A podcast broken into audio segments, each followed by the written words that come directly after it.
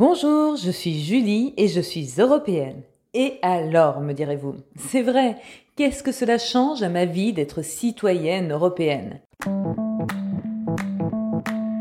Vous est-il déjà arrivé de perdre ou de vous faire voler votre portefeuille alors que vous étiez en vacances ou en voyage d'affaires à l'étranger? Quel cauchemar Pire encore, pensez-vous sans doute, si vous êtes en dehors de l'Union européenne et que le pays dont vous êtes d'origine n'a ni ambassade ni consulat dans l'État où vous vous trouvez. Mais non. Heureusement, il existe un système européen solidaire de protection consulaire. C'est-à-dire qu'en tant que citoyen issu de l'un des 27 États membres, vous avez le droit de demander de l'aide auprès de l'ambassade ou du consulat de n'importe lequel des 26 autres États européens. Car les 27 ont l'obligation d'assister les citoyens européens qui ne bénéficient pas de protection consulaire de la part de leur pays d'origine. Cela peut en effet arriver si votre pays ne dispose pas de représentation diplomatique ou que celle-ci ne soit en mesure de vous fournir une protection, par exemple dans le cas où elle serait trop éloignée du lieu où vous êtes. Cette assistance doit être apportée aux mêmes conditions que celles appliquées par le pays à ses propres ressortissants ce qui implique que les règles consulaires peuvent varier selon l'ambassade nationale à laquelle vous vous adressez.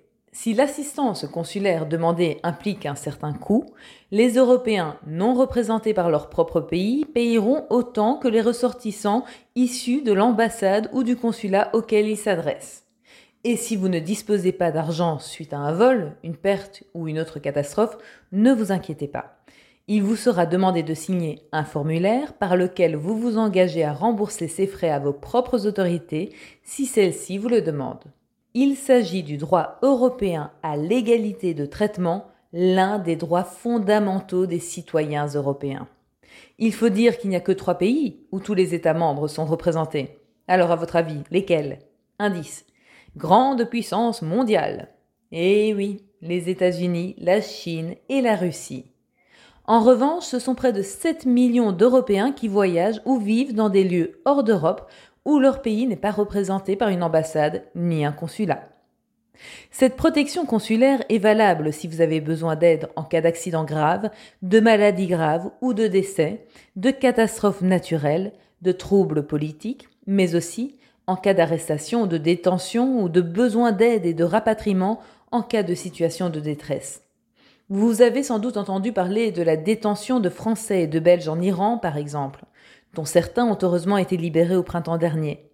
Eh bien, l'Union européenne et ses États membres peuvent parfois aller plus loin encore, ensemble en lançant une initiative de coopération consulaire pour augmenter les chances d'améliorer la situation de ces citoyens européens.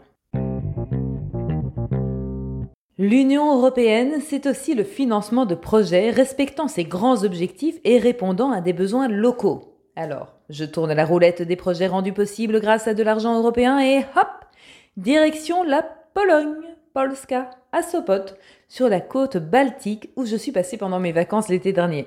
Sopot correspond aux Deauville français ou Knock belge, si vous voyez ce que je veux dire. En tant que touristes, nous bénéficions aussi en effet de l'impact du soutien financier européen. Je pense notamment à l'extension des pistes cyclables et la création de nouvelles places de stationnement cyclistes, rendues possibles à Sopot grâce à un financement européen de près de 850 000 euros. Et je dois dire que j'ai été surprise par le nombre de panneaux affichant le financement européen avec le drapeau européen dans cette région du nord de la Pologne, à la campagne comme à la mer, que ce soit pour de la rénovation ou l'amélioration d'infrastructures ou du patrimoine culturel.